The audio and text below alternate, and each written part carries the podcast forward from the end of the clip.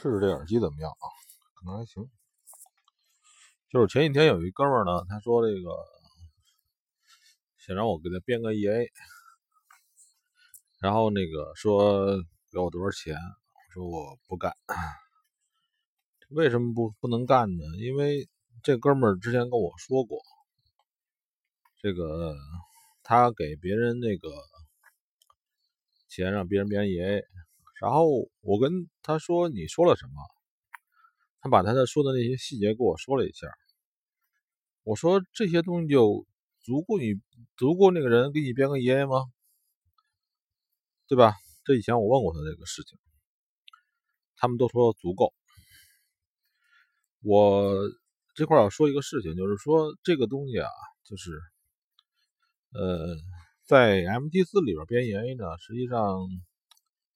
是有很多的这个规定的和边界条件的，就是你所说的跟我所理解的，实际上中间会有很多的不一样。如果说哎哪个人让我编的也行，就前面咱们俩统一概念啊，就得花很多时间，因为你不懂编程，对吧？你不懂这个机器语语言是什么？如果不统一，结果就是怎么样呢？就是我默认为你就这样一个结果。那这样的话，其实对你是非常非常不负责任的，对吧？就比如说，我举个例子啊，这可能跟这个不太具备一致性，也也也是相相似。比如说，你要碰到一个这个这个这个这个。这个人没有时间观念的人，他跟你说：“呃，上午我们开始，行，你怎么理解？对吧？”他说上午开始，你说十点钟开始也行，十一点开始也行，十二点开始也行，对吧？很宽泛，所以你会进一步问他上午几点开始？这时候。这个说上午开始，这人就懵了，怎么还能，怎么还要问这么细？这就是很多机器、机器语言的问题，或者是说，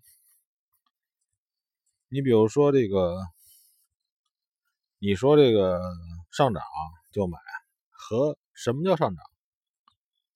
你说这个这一时刻比上一时刻多，行。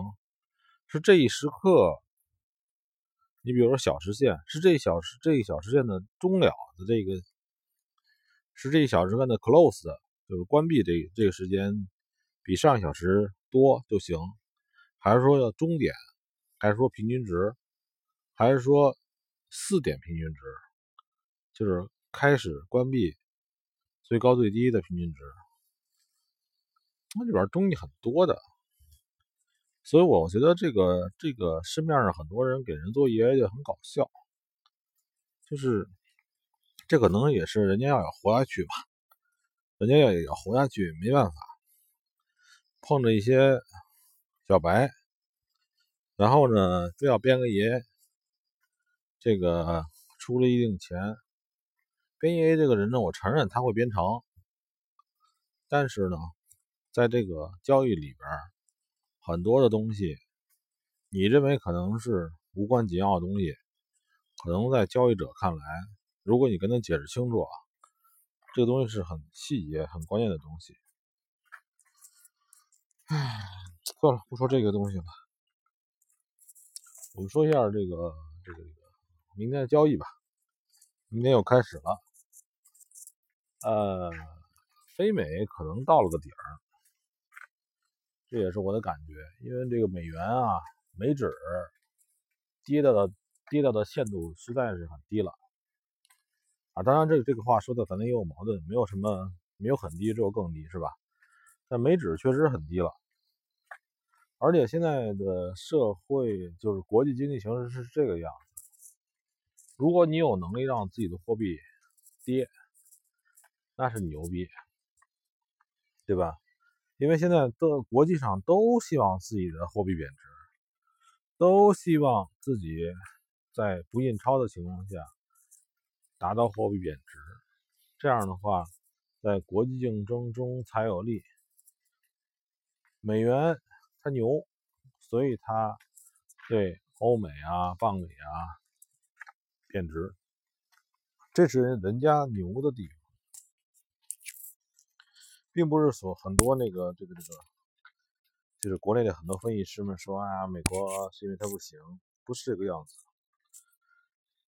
这样的话，其实对于欧洲啊，它的对等经济，欧洲啊，这个英国呀。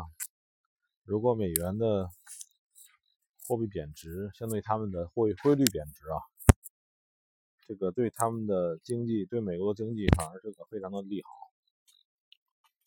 而不是说美元崩溃了，他就搞笑。嗯，然后呢，最近的话，很多人问我离岸人民币这个东西，你不要碰，我认为你不要碰，我再也不碰了。而并不是我在这边吃亏了，我只觉得离岸人民币不要碰，这个东西思维方式不一样，跟 A 股相近似。